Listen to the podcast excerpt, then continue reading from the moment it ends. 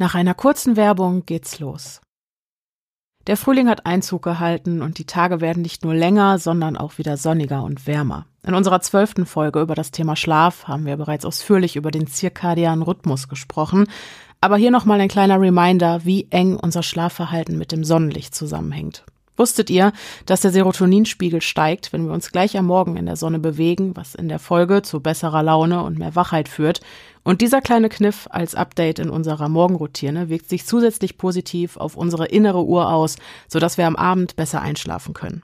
Die Entwickler von AG1 möchten Menschen dazu motivieren, ihre Gesundheit selbst in die Hand zu nehmen und sie beim Aufbau gesundheitsfördernder Routinen zu unterstützen. Das grüne AG1-Pulver enthält 75 hochwertige Inhaltsstoffe, Vitamine, Mineralstoffe, Botanicals, Bakterienkulturen und weitere Zutaten aus echten Lebensmitteln, die über eine hohe Bioverfügbarkeit verfügen und somit besonders gut vom Körper aufgenommen und verwertet werden können. Ich mache es derzeit so, dass ich direkt nach dem Aufstehen einen Scoop des grünen AG1 Pulvers mit 250 Millilitern einer zuckerfreien Mandelmilch zu mir nehme und danach geht's dann direkt ab nach draußen. Entweder gehe ich eine kleine Runde joggen oder ich mache einen etwas ausgedehnteren Spaziergang mit meinem Hund Hazel und es tut wirklich gut, gleich am Morgen ein bisschen Sonne getankt zu haben und danach kann es dann energiegeladen und mit einem klaren Kopf an die Arbeit gehen. Ihr könnt die Produkte von AG1 jetzt dank der 90-Tage-Geld-Zurück-Garantie ganz risikofrei und flexibel testen. Die Produkte werden euch ganz entspannt nach Hause geliefert, entweder als Einzelbestellung oder im Abo, aber auch da seid ihr in keinster Weise an irgendwelche Mindestlaufzeiten gebunden. Das Abbestellen oder Pausieren der Lieferung ist jederzeit möglich. Und auch von uns gibt's natürlich wieder eine Aktion exklusiv für die Hörerherzchen dieses Podcasts. Bei Abschluss einer monatlichen Mitgliedschaft unter athleticgreens.com slash stimmen erhaltet ihr einen kostenlosen Jahresvorrat Vitamin D3 und K2 und fünf praktische AG1 Travel Packs gratis zu eurer Bestellung mit dazu. Außerdem erhalten von nun an alle neuen Abonnenten von Athletic Greens den modifizierten Shaker mit hochwertigem silberfarbenen Edelstahldeckel. Also, jetzt auf athleticgreens.com Stimmen informieren, AG1 90 Tage lang komplett risikofrei testen und die Nährstoffversorgung optimal unterstützen. Damit ihr im Frühling mit eurer neuen Routine voll durchstarten könnt, schenkt euch Athletic Greens zu eurer Erstbestellung einen Jahresvorrat Vitamin D3 und K2 und fünf praktische Travel Packs für unterwegs. Gesundheitsbezogene Angaben zu AG1 findet ihr unter athleticgreens.com slash Stimmen und alle Details zu unserem Angebot findet ihr in den Shownotes, der Folgenbeschreibung und dem Linktree. Wir bedanken uns bei AG1 und euch wünschen wir viel Spaß beim Hören.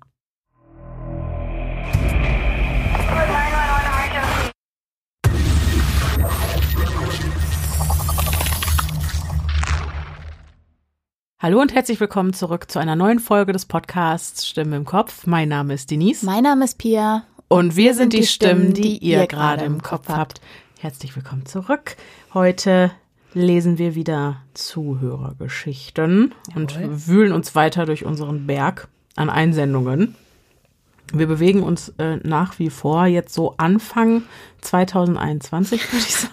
Also wieder. Ja, wir sind immer zwei solide zwei Jahre zurück, aber ja. das ist gut, weil das bedeutet, dass uns der Stoff so bald nicht ausgeht. So, jetzt die übliche äh, Diskussion.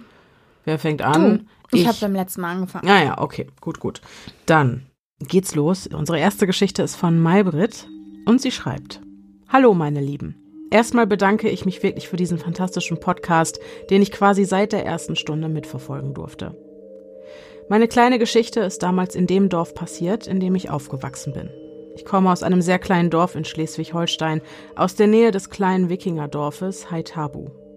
Um unser Dorf liegt viel Wald und landwirtschaftliche Koppeln, die teilweise sehr lange leer standen. Man kennt die Leute, die hier leben, vom Sehen und man weiß sofort, wenn jemand Fremdes oder Neues in der Stadt ist. Ich war abends mit unserem Hund unterwegs und bin in einen Sandweg eingebogen, wo die letzten Laternen am Dorfrand standen. Jedoch war das Licht immer sehr schwach und die Laternen standen sehr weit auseinander. Schon von weitem sah ich mitten auf dem Weg eine Person einfach so dastehen, völlig regungslos, konnte aber noch nichts genaueres erkennen.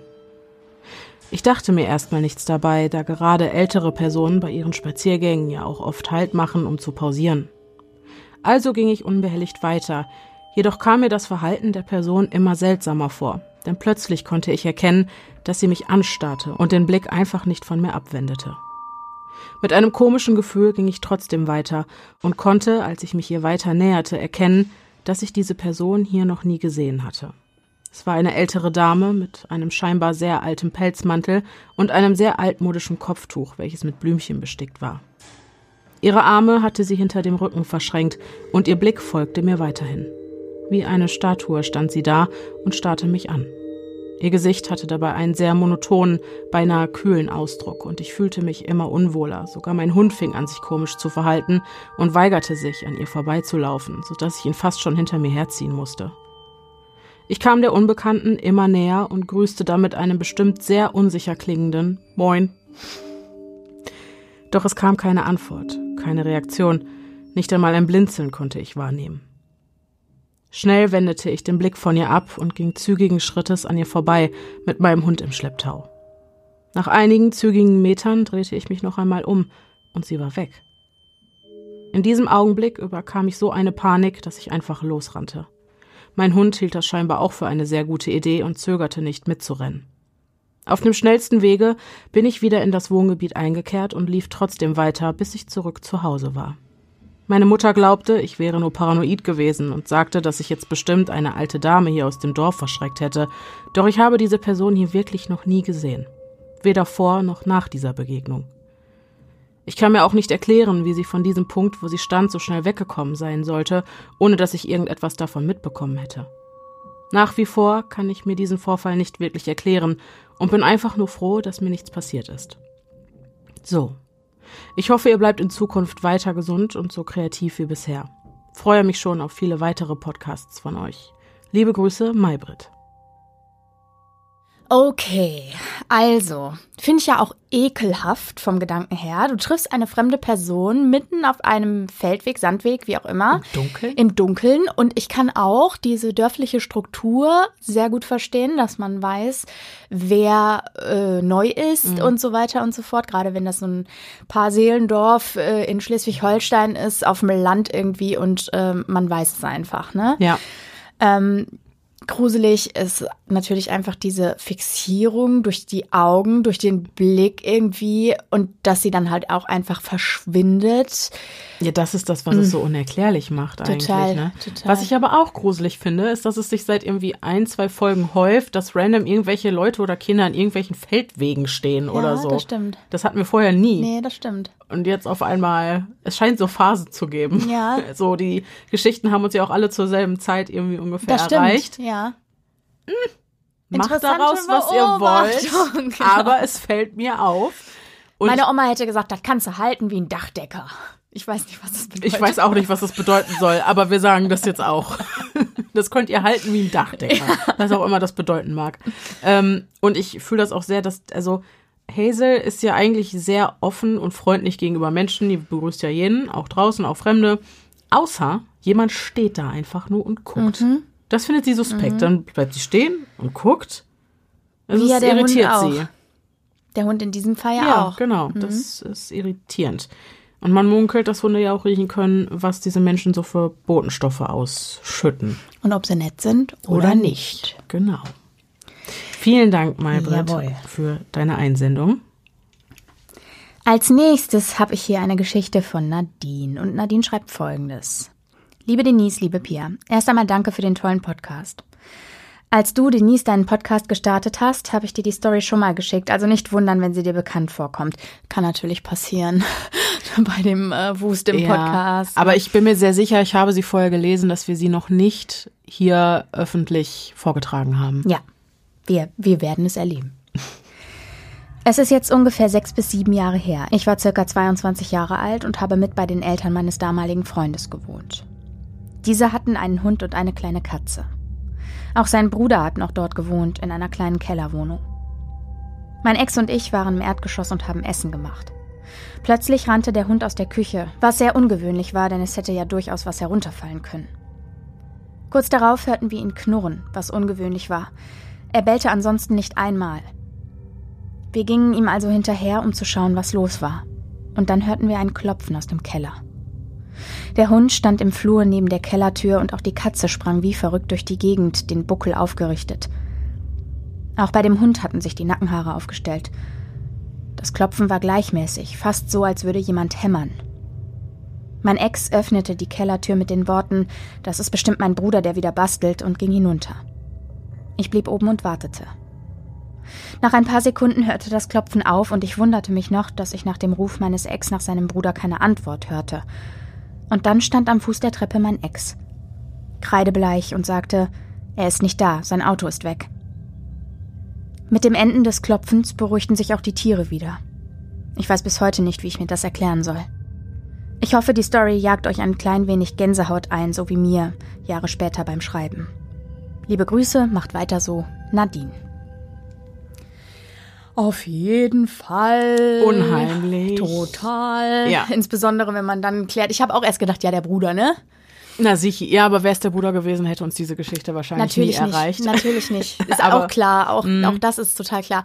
Aber trotzdem, ähm, ja, wenn man das dann so feststellt und man dann merkt, dass derjenige, der auch mutig voranschreitet und nach unten geht, dann auf einmal leichenblass da steht und sagt, der ist nicht da, das Auto ist weg. aber auch komisch. Wie willst du das in einem freistehenden Einfamilienhaus erklären? Ja, ne? genau. Ein Klopfen im Keller. Mhm. Und auch, ach, Keller sind eh immer so.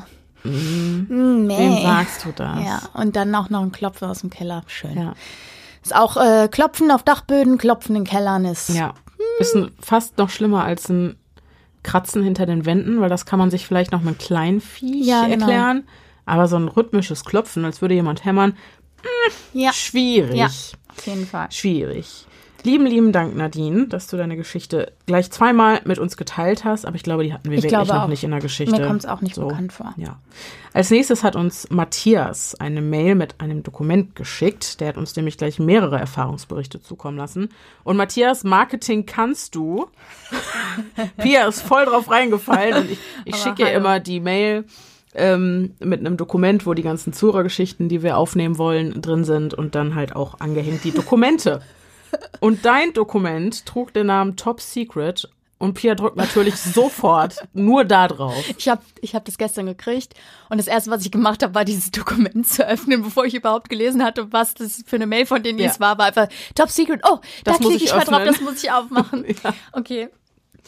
Jetzt kriegst du demnächst nur noch Top-Secret-Nachrichten, weil. Leute wollen, dass du ihre Nachrichten schnell liest. Ja, dann sind wir aber irgendwann bei so einem, äh, wer schreit, der Wolf ist da, dem, dem wird keiner zur Ja. Hilfe kommen, wenn der Wolf dann wirklich kommt. Das stimmt. Das ist wahr. So, also, Matthias schreibt. Hallo, ihr Lieben. Ich habe vor kurzem euren Podcast entdeckt und in kürzester Zeit durchgebinged. Zurzeit läuft echt einiges schief bei mir, daher war das wirklich eine willkommene Gelegenheit, um mich mal etwas abzulenken und euren Stimmen zu lauschen. Top, macht weiter so. Da ich selbst seit jeher großer Horrorfilm-Fan bin, hat es mir besonders die Creep Me Out-Kategorie angetan.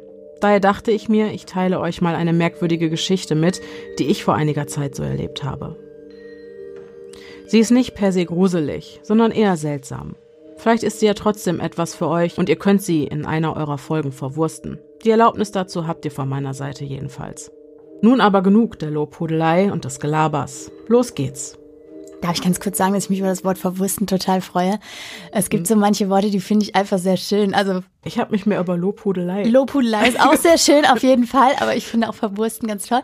Und es macht Lust, die Geschichten zu hören, weil ich das Gefühl habe, der gute Matthias kann mit Worten. Richtig, allein schon die Überschrift. Die Ja. Überschrift der ersten Geschichte lautet Kollektives Gedächtnis. Hau rein. Es ist eine laue Sommernacht und mal wieder sitzen wir zu dritt am Grill bei mir im Garten. Meine zwei besten Freunde, Gerti und Simon und ich natürlich. Aus der Ferne hört man die Frösche am Teich quaken und das Fett zischt, wenn es von den Steaks auf die heißen Kohlen tropft. Mit einem Plopp öffnet Simon sein Bier und wir stoßen an. Auf unser unbeschwertes Zusammensein, auf die sternklare Nacht und auf die gute alte Zeit. Der Abend verläuft wie gewohnt. Man muss dazu sagen, dass es in meinem engen Freundeskreis fast zur Gewohnheit geworden ist, sobald es das Wetter zulässt, die Kohlen anzufeuern und das panisch kurz vor Ladenschluss erworbene Grillgut auf den Rost zu klatschen. Meist sitzen wir dann stundenlang zusammen und haben einfach eine gemütliche Zeit. So eben auch an diesem Abend. Die Zeit vergeht wie im Flug. Es ist inzwischen kurz nach Mitternacht, die letzten Glutherde im Grill werden von einer dicken Schicht Asche bedeckt und unsere Bierbäuche sind mehr als gesättigt. Doch ins Bett will eigentlich noch keiner so richtig. Deswegen entscheiden wir uns dazu, eine kleine Nachtwanderung zu unternehmen. Auch das ist wirklich nichts Ungewöhnliches. Schon als Kinder waren wir oft zusammen auf Erkundungstour und irgendwie hat sich das bis ins Erwachsenenalter gehalten. Klingt zwar komisch, ist aber so. Wir ziehen also gemeinsam los in Richtung eines kleinen Waldstücks, das tatsächlich im Besitz meiner Familie ist und am äußeren Rand unseres Kaffs liegt, der Beginn einer unserer üblichen Runden. Von dort aus sind es vielleicht noch 300 Meter Luftlinie zur A96, die Autobahn, die München und Lindau verbindet. Der Wind weht mir warm und sanft um die Nase, ein wohliges Gefühl. Gerade einmal fünf Minuten sind wir unterwegs, als in der Ferne am Himmel verschiedenfarbige Lichtscheine zu erkennen sind. Sie kommen aus Richtung besagter Fernstraße. Kurz dahinter liegt das örtliche Eisstadion, in dem des Öfteren auch Partys stattfinden. Vielleicht, so mutmaßt Gerti, sind die Schlagerleute heute wieder am Dancen. Und auch Simon und ich halten das für eine recht naheliegende Theorie. Trotz unseres divergierenden Musikgeschmacks entscheiden wir, dass wir das mal abchecken sollten und machen uns schnurstracks auf den Weg dorthin. Allerdings wird uns relativ schnell klar, dass es sich bei den Lichtern nicht um die typischen Spotlights handelt, die auf Feiern oft zum Einsatz kommen, und auch das klischeehafte Wummern des Basses ist nicht zu vernehmen. Ich atme erleichtert auf. Kein Schlager für mich heute. Uff. Dennoch haben die Lichter unser Interesse geweckt. Wir befinden uns inzwischen mitten im Nirgendwo, da wir beschlossen haben, im wahrsten Sinne des Wortes querfeldein über die Felder der ansässigen Landwirte zu laufen, um den Weg zu verkürzen. Um uns herum ist es stockdunkel und das Zirpen der Grillen ist allgegenwärtig. Alleine wäre es wohl echt gruselig, aber wir sind ja schließlich drei Kerle im besten Alter. Mittlerweile ist uns klar, dass die Lichtquellen auf der A96 selbst befindlich sein müssen und die einzige logische Erklärung dafür höchstwahrscheinlich die Lichter von Einsatzwägen der Polizei, der Feuerwehr oder des Roten Kreuzes sind. Doch damit wollen wir uns natürlich nicht zufrieden geben.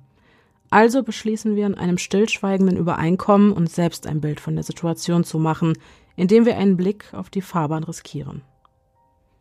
Um diese einigermaßen einsehen zu können, muss man zunächst über einen Zaun klettern und anschließend eine circa 20 Meter lange Böschung erklimmen, welche von dichtem Unterholz bewuchert ist. Und genau dies tun wir auch. Vorsichtig tasten wir uns immer weiter nach oben, einen Fuß vor den anderen, die Äste zur Seite schiebend, bis wir schließlich über die obere Kante des Erdwalls auf den Asphalt gucken können, wir selbst aber weiterhin im Schutz der Dunkelheit im Dickicht sind. Noch vielleicht 20 Meter trennen uns jetzt von dem, was der Grund für die Lichter am Himmel ist.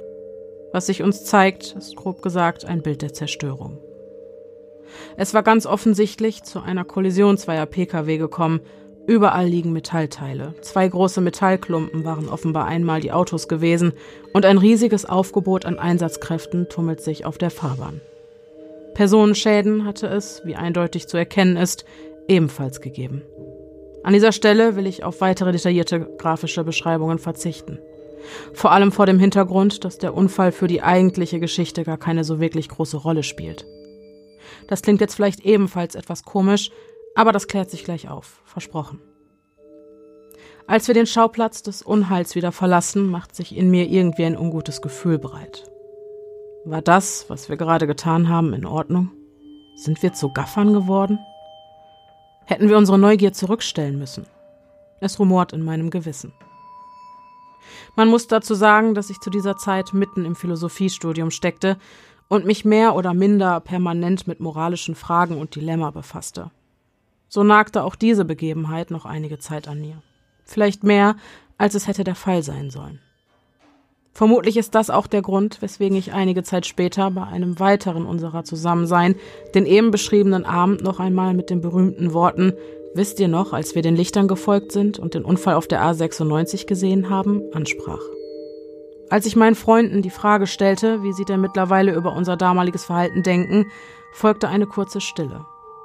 Gerti und Simon guckten zuerst sich und dann mich fragend an. Simon runzelte die Stirn und entgegnete ganz verdutzt Matze, du weißt schon, dass du gar nicht dabei gewesen bist? Gerti und ich waren nur zu zweit unterwegs. Brudi. Die hat jetzt aber von hinten aufgeholt. Aber sowas ich hab von. voll die Gänsehaut gekriegt.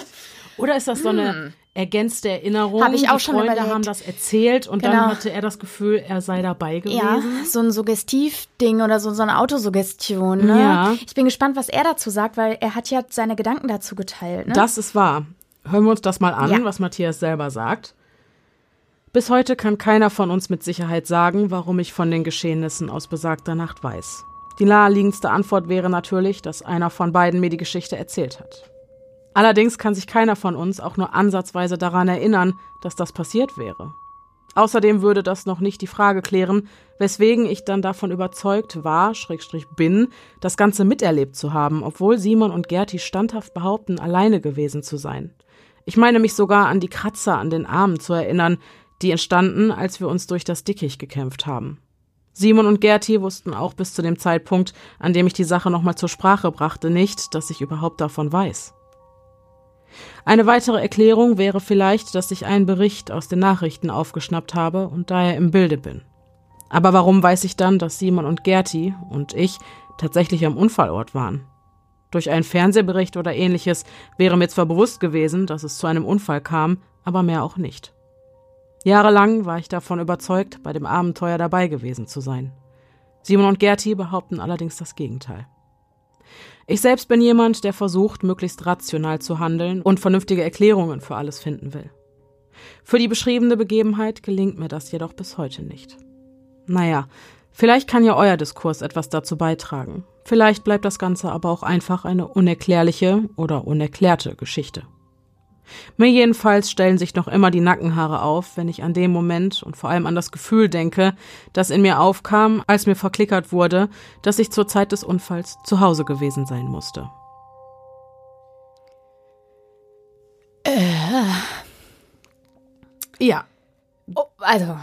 Das, oh, ich ich habe das, Entschuldigung, aber wir haben gerade gesagt, die haben ihm das bestimmt erzählt, bla bla. Mhm. Und jetzt sagt er, sie haben es ihm nicht erzählt. Was ja. ist da los? Ja. Und also, dass sie auch nicht wussten, dass er davon ja, wusste, dass sie da gewesen sind. Ne? Und dann vor allem auch die detaillierte Beschreibung des Erlebnisses ja. seiner Freunde. Was mich interessieren würde, Matthias, wenn du noch unter uns bist hier, Hörerherzchen-technisch, vielleicht kannst du uns noch darüber aufklären, das finde ich nämlich spannend. Mhm. Hast du denen denn an dem Abend, das geht nämlich aus deinen Erzählungen nicht hervor, erzählt, was du glaubst erlebt zu haben? Weil, also das, das weiß ich jetzt nicht. Also mhm. die Frage war ja, wisst ihr noch, als wir die Lichter gesehen haben ja, auf der stimmt, Autobahn. Stimmt. So, das heißt, wir können jetzt nicht aus der Geschichte genau ersehen, ob er detailliert erzählt hat, was er gesehen hat, weil, mhm. also das ist jetzt meine Gedanken dazu, wenn er jetzt zum Beispiel einen Unfallbericht in der Zeitung oder im Fernsehen gesehen hätte, wird ja hundertprozentig in den lokalen Nachrichten irgendwo aufgetaucht sein, mhm. dann könnte das trotzdem eine autosuggestive Geschichte gewesen sein, die er irgendwie in seinem Kopf verknüpft hat mit einer anderen Erinnerung oder wie auch immer und mhm. vor allem mit so einer Erinnerung an diese Abende. Ähm, wenn er aber denen erzählt, dass er dabei war und was die erlebt haben und sie bestätigen ihm das, das wäre noch mal anders gruselig, dass das also wenn wenn es sich tatsächlich für die beiden so abgespielt hätte. Ja, ja, genau. Also in den also, Details. Also, weil ne? normalerweise würde man, also wenn ich jetzt sowas mit einer anderen Freundin gemacht hätte, würde ich dir erzählen, boah, wir sind da durch die Felder und haben dann da Lichter gesehen und dann äh, war da ein richtig schlimmer Unfall. Ja, genau. Viel mehr würde ich dir ja nicht und sagen. Und so war ja auch die Frage mehr Genau, weniger, ich würde ne? ja dir jetzt nicht in allen Einzelheiten beschreiben, ja. dann sind wir da lang genau. und dann da drüber ja, und so. Genau. Aber es hat ja auch in seinem Garten stattgefunden, alles davor und Total. so. Und, und das war ja auch das Waldstück seiner Familie. Ja. Und wie also sind die Freunde dann da? Also es ist ganz weird. Also ja gut, ich meine, du hast ja, also wenn Ländereien dir gehören, die müssen ja nicht umzäunt sein. Nee, überhaupt Und die müssen nicht. ja auch nicht, also die, die Freunde wissen ja im Zweifel, wenn das, also das klingt ja, als würden die sich schon ewig kennen, ja, ja, dass klar. sich dieses Waldstück in deren Besitz befindet. Ja. Und ansonsten, was gibt es denn, ich sag mal, esoterisches, was sowas erklären könnte? Astralreisen oder so? Naja, ich finde das, also bei mir schubst das immer so ein bisschen das Weltbild Bild um. Also zum einen ist die Überschrift kollektives Gedächtnis natürlich mehr als aussagekräftig. Passend ja, auch, ja, ne, ja, dass voll. sich die drei durch ihre enge Verbindung vielleicht äh, Informationen teilen. Das ist ja die These, die dieser Überschrift inne liegt. Aber ich finde auch, das ist so ein Glitch in der Matrix Moment. Und wenn man davon ausgeht, dass es Theorien gibt, so weit die auch hergeholt sein mögen, aber who knows, dass wir in Simulationen leben, mhm. dass es Parallelwelten gibt, sowas spricht natürlich dafür. Mhm. Und ich finde sowas wahnsinnig spannend, weil ich liebe diese Glitch in the mhm. Matrix Momente. Da hatte ich letztens auch einen. Du, in der letzten erzählt? Folge hattest Hatte du einen. Erzählt, du ne? hattest auch in der letzten Folge einen bei irgendeiner Geschichte. Da Hast du das genau das angesprochen? Ist auch lustig, dass sich das jetzt häuft irgendwie. Aber Ja. äh, was, was erzählst Ich- was wolltest du erzählen? Ich hatte letztens einen Glitch in der Matrix-Moment, glaube ich. Und zwar, also, die, ich habe gerade Pia kurz gebrieft. Nein, ich habe das noch nicht erzählt. Ich hatte noch nie so einen Glitch in the Matrix-Moment, aber Freunde, ich schwöre, das war einer unter Zeugen. Und bis heute, ich dachte, das klärt sich, es hat sich bis heute nicht geklärt. Und zwar saß ich mit meiner Mutter im Wohnzimmer auf der Couch vor meinem Couchtisch und ich hatte, ich habe ein Tablet und einen, ähm, so einen digitalen Pen, womit ich zeichne. Und ich hatte gezeichnet und beides zusammen, das Tablet und den Stift da drauf, genau vor mir auf den Couchtisch gelegt. Wir haben uns ein bisschen unterhalten. Im nächsten Moment will ich nach diesem Stift greifen und er ist weg. Und ich dachte, okay, der ist jetzt runtergerollt, in irgendeine Couchritze gerutscht, irgendwas. Ich habe drei, vier Stunden, weil, weil es, hat mich nicht, also meine Mutter meinte auch, was ist denn jetzt mit dir los? So, der wird sich schon finden, entspannt. Gar es nicht. ging ja gar nicht um es, den um es den geht Stift nicht darum, sich. einfach weil ja, ich ja. es mir nicht erklären konnte. Und weil eine Sache kann nicht einfach so verschwinden. Das funktioniert nicht. Und ich habe meine ganze Bude auf den Kopf gestellt. Alles. Und ich hatte lange wirklich dieses, okay, der taucht schon wieder auf. Unter Zeugen lag der da, direkt vor mir. Er ist bis heute nicht wieder aufgetaucht. Und ich habe diverse Male gesaugt, auch unter meiner Couch. Ich habe alle Kissen von der Couch. Wie gesagt, Leute, dieses Such, ihr könnt euch dieses suchen, was ich da betrieben habe, weil sowas wurmt mich. Also mich hat es ein bisschen an, keine Ahnung, autistischen Schub erinnert oder so. Äh, Denise ich hab, hat einfach, Denise ist sehr obsessiv, wenn sie etwas wurmt. Also sie Ja. ist dann sehr, also sie kann da nicht von ablassen und Nee. es ist sehr, sehr, ich muss dann wissen, geht warum. nicht genau. Ja, ja, Und nicht, weil ich den Stift wieder haben will. Gar nicht. ja, ja, ich weiß. Weil ich wissen muss, also weil es Dass doch nicht ist- geht, dass ja, der ja. wird. Das kann ich da nicht akzeptieren. Und ich habe wirklich wie ein Junkie, der nach Heroin sucht, meine ganze Bude auseinandergenommen. Stundenlang. Bis heute nicht wieder aufgetaucht. Das Glaub mein, mir, das tut sie. Ich kann es mir genau vorstellen. Ja, das ist mein erster und letzter bisher Glitch in the Matrix-Moment. Ja, Ja, spannend. spannend, Spannend, spannend. spannend. Aber Matthias hat auch noch eine Genau. Kleinigkeit hinterhergeschickt. Richtig. Das äh, wollen wir uns auch noch eben kurz reinziehen. Noch eine kleine Anmerkung bezüglich Schlafparalysen, schreibt er. Ich selbst erlebe Schlafparalysen phasenweise, jedoch mit großen Abständen. Als Kind gab es Monate, in denen ich ziemlich oft besagtes Phänomen durchlebte. Das legte sich jedoch mit Beginn der Pubertät. Eine zweite längere Phase hatte ich mit 23, 24 Jahren. In dieser Zeit kam es erneut regelmäßig zu Schlafparalysen, die ich jedoch niemals als wirklich bedrohlich empfand, sondern eher als nervig, da es mir recht häufig passierte, dass ich, als ich mich endlich aus einer Paralyse befreit hatte, direkt nach dem Einschlafen erneut wieder in eine reinrutschte. Mir gelang das Lösen aus den Paralysen meistens, indem ich einen Zeh bewegte, ähnlich wie bei Denise mit dem Finger. Oder, wenn ich das nicht schaffte, fing ich bewusst an zu hyperventilieren, bis ich die Paralyse gelöst hatte. Ob das empfehlenswert ist, sei jedoch einmal dahingestellt. Mittlerweile bin ich 28 und hatte jetzt schon einige Jahre keine Schlafparalyse mehr. Ein Zusammenhang zwischen meiner psychischen Verfassung und dem Einsetzen von Paralysen konnte ich bei mir nicht feststellen, was aber natürlich nichts heißt. In der zweiten Phase habe ich sogar ein paar Mal versucht, in einen luziden Traum überzugleiten und quasi bewusst den Traum zu steuern. Allerdings wollte mir das nicht gelingen und dann habe ich mich innerhalb der Paralyse dann doch fürs Aufwachen entschieden. So, das war's von meiner Seite. Ich hoffe, euch hat meine Geschichte gefallen und ihr habt zumindest einen kleinen Mehrwert dadurch. Falls ihr noch irgendwelche Rückfragen habt, irgendwas unklar sein sollte oder ihr noch mehr Kontext braucht, meldet euch gerne. Ich lasse ja nochmals ein abschließendes Lob für euch da und hoffe, ihr macht das noch ganz lange und weiterhin mit derselben Freude und Hingabe wie bisher. Liebe Grüße, Matthias. Matthias. Nein, was kann er mit Worten war umgehen? das schön. War das schön. Wirklich ein, ein, ein, eine Salbe auf unsere Ohren. Ja. Äh, wunderbar. Ganz Ja. wunderbar. Vielen, Ganz, vielen Dank. Und wie gesagt, wenn du uns gerne nochmal dazu aufklären möchtest, ob du mit Gerti und Simon äh, über die Details deiner Entdeckung gesprochen hast, wären wir dafür sehr dankbar und Yes. würden das sehr gerne auch äh, weitergeben. Du kannst Genau. das natürlich auch gerne unter die Kommentare der Folge schreiben, dann Genau. können alle direkt mitlesen. Entweder in den Kommentaren oder Also bei Instagram, ja, ich. Posteingang oder einfach per Mail. Geht auch. Ich Genau. habe dann Äuglein drauf. Jawohl. Ne? Spannend. Vielen Dank. Vielen, vielen Dank. Für diesen Ohrenschmaus, möchte ich sagen. Ist echt, ist echt so. So, als nächstes haben wir eine Geschichte von Julia. Hallo, Ich habe euren Podcast erst Anfang der Woche entdeckt und mittlerweile auch schon alles durchgehört. Nun wollte ich meine Erfahrungen mit euch und den Zuhörern teilen, da ich selbst nicht weiß, was ich davon halten soll. Ich und meine Mama hatten schon immer ein sehr inniges Verhältnis. Manchmal saßen wir auf dem Balkon und haben uns stundenlang unterhalten. Eines Abends kamen wir auf übernatürliche Dinge zu sprechen, und ich habe sie daraufhin gefragt, ob sie bereits Erfahrungen auf diesem Gebiet gemacht hat. Erst wollte sie nicht mit der Sprache herausrücken, aber ich habe sofort gemerkt, dass da etwas ist. Nach langem Nachhaken hat sie dann angefangen zu erzählen, dass sie damals oft bei ihrer Großmutter, meiner Urgroßmutter, übernachtet hat. Ihr Haus stand auf einem Berg und war von nichts weiter als Wald und Landschaft umgeben. Als ich das hörte, wusste ich schon, das kann nicht gut enden.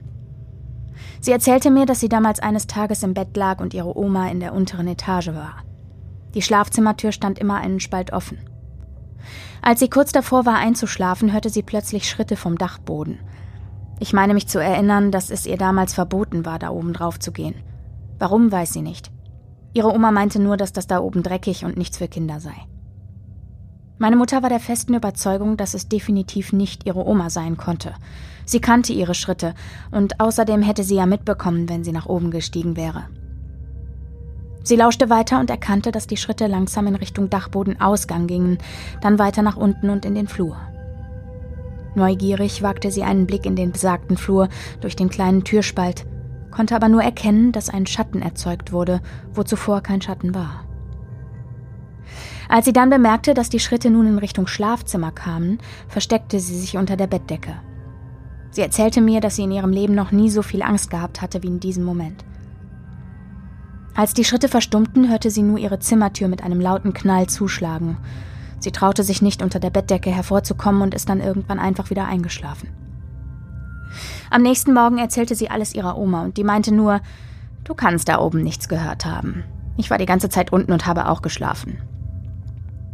Danach hat sie sich nie wieder getraut, darüber zu reden, geschweige denn bei ihrer Oma zu übernachten.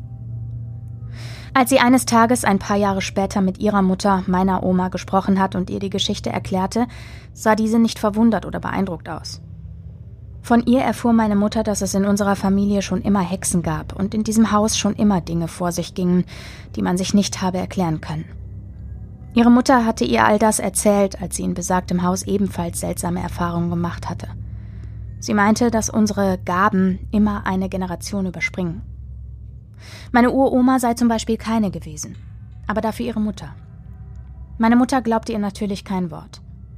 Als sie realisierte, dass nach dieser Berechnung ja auch ihre eigene Mutter eine Hexe sein müsste, tat sie das alles als Humbug ab. Mehrere Jahre später, als meine Mutter erwachsen war, meinte sie allerdings, dass es doch Anzeichen gegeben hätte. Meine Mama und ihre Mutter hatten nie das perfekte Verhältnis und ich konnte meine Oma daher auch nie wirklich kennenlernen. Sie beschreibt sie oft als boshafte und gemeine Person. Wenn sie sauer auf jemanden war, habe sie demjenigen immer etwas Böses gewünscht. Das Problem war nur, dass daraufhin auch meistens was Schlimmes passierte. Als sie damals in einem heftigen Streit auseinandergingen, erlitt meine Mutter kurz darauf eine schwere Krankheit. Deswegen lag sie auch zeitweise im Krankenhaus. Sie meinte, sie könne schwören, dass sie das ihrer Mutter zu verdanken hatte.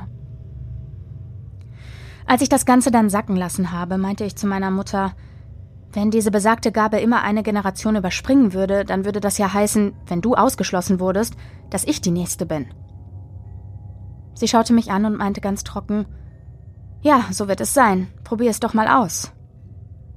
Spätestens an dieser Stelle habe ich komplett den Glauben an die Geschichte verloren und wir beendeten das Thema. Damals war ich circa zwölf oder dreizehn Jahre alt. Mich hat das Ganze aber trotzdem nicht losgelassen, also wollte ich es einfach mal ausprobieren. Ich dachte mir, was soll schon passieren? Als ich am nächsten Tag in meiner Klasse im Unterricht saß, hatte ich meine beste Freundin im Blick. Wir hatten zu diesem Zeitpunkt einen sehr banalen, aber dadurch nicht weniger heftigen Streit.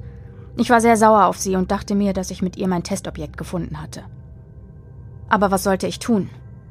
Ich musste mir irgendwas wünschen, das mir eindeutig zeigen würde, dass, falls was passieren würde, es mein Werk war. Also habe ich mich ganz fest konzentriert und ihr drei Pickel in Form eines Dreiecks in ihrem Gesicht gewünscht. Ich meine, wie wahrscheinlich war das bitte? Eine Zeit lang passierte nichts. Wir haben uns wieder vertragen und das Thema war für mich gegessen. Vorerst.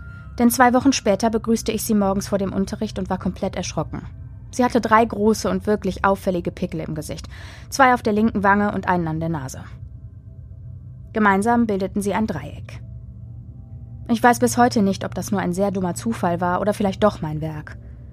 Seit diesem Zeitpunkt habe ich nichts Ähnliches mehr versucht und auch nicht weiter danach gefragt. Ich weiß bis heute nicht, was genau an der Sache dran ist. Was ich aber weiß, ist, dass ich schon immer eine Affinität für das Okkulte hatte und auch seitdem ich denken kann, fast jede Nacht um Punkt 3 Uhr wach werde. 0 Uhr ist die Geisterstunde, 3 Uhr die Dämonenstunde. Bis heute liebe ich alles, was mir Angst macht, aber ich würde mich nie an irgendwelche Beschwörungen oder Rituale trauen. Vielleicht aus gutem Grund. Liebe Grüße, Julia.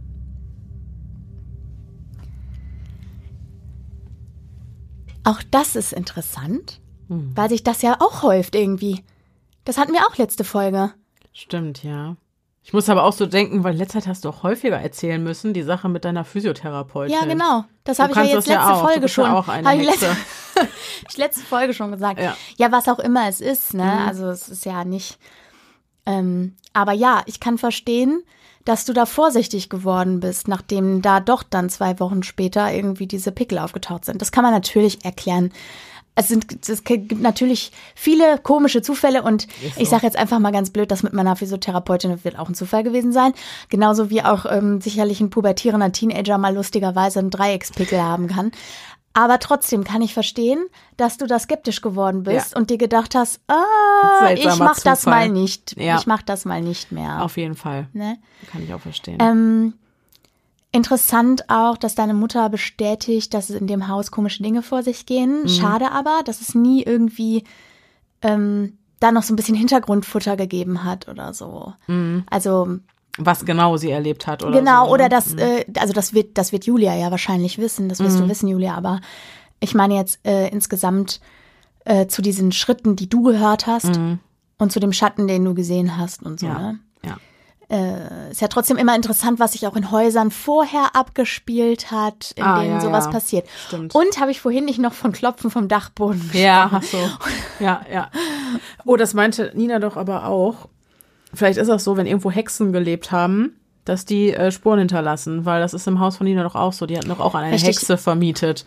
Stimmt. Und da soll es ja jetzt auch spuken in dem Zimmer. Also da soll irgendwas noch sein Unwesen treiben. Vielleicht ist das so ein Ding. Ich kann übrigens aus meiner wilden Jugend erzählen, ich hatte eine bewegte wilde Jugend, äh, dass ich mal satanistische Rituale gemacht habe. So stand es da zumindest. Es ist niemand gestorben, wir haben niemand nichts umgebracht. Das ist gut, das wollte nichts ich gerade und kurz niemand meine... wurde geopfert. Ja, es gut. war alles, es bewegte sich alles im legalen Rahmen. Und angeblich, es hatte was eher mit so einer, fast wie eine Meditation, mit gewissen Audios und mhm, so, mhm. über einen sehr langen Zeitraum hinweg. Und angeblich sollte man da dann, also, man sollte dann, fast wie so eine Fantasiereise. Man stand irgendwie vor drei Türmen oder so und musste sich für einen entscheiden, wo man reingeht. Und dann ähm, nach diesem Ritual sollte man wohl irgendwann im Laufe seines Lebens eine Aufgabe gestellt bekommen. Ist bis heute nicht passiert. Okay. Also ich glaube. Und es ging nicht um Mathe oder so. Nein, nein, es vielleicht war das Vielleicht habe ich die Aufgabe schon längst gelöst oder eben auch nicht gelöst. Ja. Wenn das eine Matheaufgabe war, habe ich sie höchstwahrscheinlich nicht, nicht gelöst. gelöst. aber äh, ist wirklich Teufelszeug. Vielleicht war es eine Matheaufgabe. Nee, ich weiß es nicht, aber bisher ist mir nichts passiert. Das war meine jugendliche Neugier. Deine jugendliche Neugier ist auch wirklich nicht zu begrenzen. Also äh, kann man auch nicht vergleichen. Also im Gegensatz zu dir war ich eine Pastorentochter. ja nichts unversucht lassen. So, und still ich counting. Ich bin immer noch im Gegensatz zu dir eine Pastorentochter. Ah, weiß ich nicht. Ist das so? Komm, was mache ich denn Schlimmes? Weiß ich jetzt nicht. Gehst du über rote Ampeln? Ja. Ich nicht. Okay. Du bestimmt, du bist schon äh, regelkonformer als ich. Mhm. Ich habe dir letztens was geschickt, was ich dir eigentlich nicht schicken durfte. Und hab dir, hab dir danach gesagt, bitte lösch die, bitte jetzt nur für dich. öffentlich. Ja, aber nur für dich und deinen Hausgebrauch, für deine Inspiration und dann bitte jetzt löschen und, äh, und, und so. Ich bin mir irgendwie sicher, dass du mir noch schreiben wirst, kannst du es bitte aus der Folge rausschneiden. Ich fühle mich nicht wohl damit. Ihr werdet es erleben. Ihr werdet es erleben. So, Vielen lieben Dank, liebe Julia, für deine Einsendung. Die nächste kommt von Anne. Anne schreibt: Hallo, liebe Denise und liebe Pia. Ich habe heute die aktuelle Zuhörerfolge angehört und traue mich nun auch endlich mal, euch meine Geschichten zu schreiben. Tatsächlich sind mir selbst schon mehrere Dinge passiert, die mich haben stutzig werden lassen, und auch meine Oma wusste mir Geschichten zu erzählen, bei denen sich mir noch heute die Nackenhaare aufstellen. Ich hatte erst ein wenig Sorge, dass ich bei der Menge an Dingen an die Grenzen der Glaubwürdigkeit stoße, aber ich versichere euch, dass ich alles, was ich schreibe, so erlebt habe und auch die Story meiner Oma gebe ich nach bestem Wissen und Gewissen wieder. Ich glaube, am besten schreibe ich die Stories chronologisch und starte mal mit der Story von Oma. Nummer 1. Der kranke Bruder. Meine Oma war eines von drei Kindern. Ihr jüngerer Bruder Joachim, genannt Achim, war schon immer ein eher kränkliches Kind. Was sicher nicht zuletzt mit der schwierigen Kindheit in der Nachkriegszeit zu tun hatte. Die Familie meiner Omi lebte damals in einem kleinen Ort nahe Schwerin. Wie auf Dörfern, gerade den kleinen so üblich, gab es Gerüchte und Gerede. So auch hier. Unter anderem wurde viel über eine ältere Dame gesprochen, von der sich die meisten eher fernhielten, weil es hieß, sie würde sich mit Magie beschäftigen und das siebte Buch Mose besitzen. Eines Tages, Achim war wohl circa vier Jahre alt, wurde er sehr krank. Er litt unter hohem Fieber, hatte Krämpfe und Schüttelfrost. Zur damaligen Zeit hatte der ansässige Arzt wohl kein Mittel, um ihn gesund zu bekommen, oder besser gesagt, die Medikamente wollten nicht so richtig anschlagen. Als das Fieber dann aber mehrere Tage anhielt und keine Besserung in Sicht war, beschlossen meine Urgroßeltern, die ältere Dame um Hilfe zu bitten. Sie willigte ein. Allerdings mit der Bedingung, dass jeder andere das Haus verlassen und erst dann wieder hereinkommen durfte, wenn sie es erlaubte. Alle stimmten zu und verließen das Haus. An dieser Stelle war sich Oma nicht mehr sicher, wie lange es wohl gedauert hatte. Als die Frau später das Haus verließ und sagte, dass nun alle wieder zu Achim dürften, staunten sie nicht schlecht, denn sie fanden einen kerngesunden Jungen vor. Achim ist vor einigen Jahren an Krebs verstorben, er hat aber bis zu seinem Tod niemals über das gesprochen, was an diesem Tag in seiner Kindheit passiert ist. Was ist hier los? Hexenalarm. Jetzt Hexenalarm ist wirklich so. True. Witch Alert. Geister sind jetzt out. Hexen sind jetzt in. Hexen und Dämonen sind in. Richtig krass. Ja. Die nächste Story ist eher kurz. Allerdings weiß ich, dass meine Schwester noch heute ein seltsames Gefühl bekommt, wenn sie daran zurückdenkt. Sie trägt den Titel Krähe auf dem Dach. Meine Schwester und ich waren zu Besuch bei meinen Eltern. Auf dem Rückweg saßen wir gemeinsam im Auto. Gerade als wir auf den Hof unserer Eltern gefahren sind, fiel mein Blick auf das Nachbarhaus, in dem mein Mann mit seiner Mutter wohnte. Ich sah, wie eine Krähe auf dem Dach landete und sagte sofort zu meiner Schwester, oh je, ich glaube, in dem Haus wird bald jemand sterben. Sie antwortete ein knappes, äh, okay, dann fuhren wir weiter. Nicht ganz eine Woche später rief mich meine Schwester an und fragte, was denn mit mir nicht stimme, denn ein paar Tage nach meinem, ich nenne es mal, Ausruf, ist die Mutter des Mannes in dem Haus verstorben. Krähen, Leute, ich sag's euch, das sind Unglücksbringer und ich habe letztens, ich hatte so eine Krähenkrise hier auf jeder Hunderunde, die ist Gott sei Dank vorbei. Noch kannst, kannst du irgendwelche Sch äh, Schlüsse ziehen? Nein. Gibt's irgendwas, war, war irgendwas zu der Zeit? Nee, nicht so, aber die Krähen haben sich auch ganz weird verhalten. Die haben okay. ganz komische Sachen gemacht. Untypische Sachen. Okay. Was denn zum Beispiel? Naja, einmal. Also man muss dazu sagen, mein Hund ist kaum größer als eine Krähe und ich habe und Hazel muckt dann auf, weil mhm. die die gerne. Ich habe Angst, irgendwann schnappen die die und nehmen die mit oder ja. so. Wäre möglich. Ähm, einmal, ich bin halt so eine Straße entlang gegangen auf dem, auf dem Bürgersteig und dann saßen sich in regelmäßigen Abständen so alle fünf Meter auf beiden Seiten Krähen gegenüber, bestimmt in drei, vier in einer Reihe. Und die, die sich immer gegenüberstanden, haben sich immer angeschrien. Die sollen ja sehr schlau sein. Vielleicht war das irgendein Kommunikationssystem. Ja, aber die, die, als hätte man die da positioniert. Ja. Du hast eine Straße und links und rechts von der Straße ja. in regelmäßigen Abständen ja. sitzen sich immer, du hättest so eine Zickzacklinie zwischen denen. Ich weiß nicht, was sie da gemacht haben. Vielleicht ist es auch krähentypisches Verhalten. Ich konnte es nur nicht deuten. Habe ich noch nie gesehen wenn es Wir sind ja keine Ornithologen da draußen ne? gibt, dann genau. sagt Bescheid. Oh, ich habe einen neuen Lieblingsvogel. Kennt ihr schon den Langschwanzwürger? ich wusste, dass das jetzt kommt. Googelt mal, das Tier gibt's wirklich. Ich sag, das ist ein Scam von den Ornithologen. Aber naja, okay, also das war das Erste, was mir komisch. ja, das war das Erste, was mir komisch vorkam. Knüpft übrigens auch schön an an die letzte Folge. Stimmt. Das ist jetzt halt so. Naja, wir machen bitte. ja Erwachsenenprogramm. Ja. Ähm, Ja. Entschuldigung. das Langschwanzbürger passt auch zu dem Foto, aber das haben die Leute ja nicht gesehen. Aber du, du hast gepiepst. Du hast das weggepiepst, was ich gesagt habe. Ja, aber ich glaube, man kann sich das Ja, ja, erschließen. Okay. okay. Ich glaube, ja.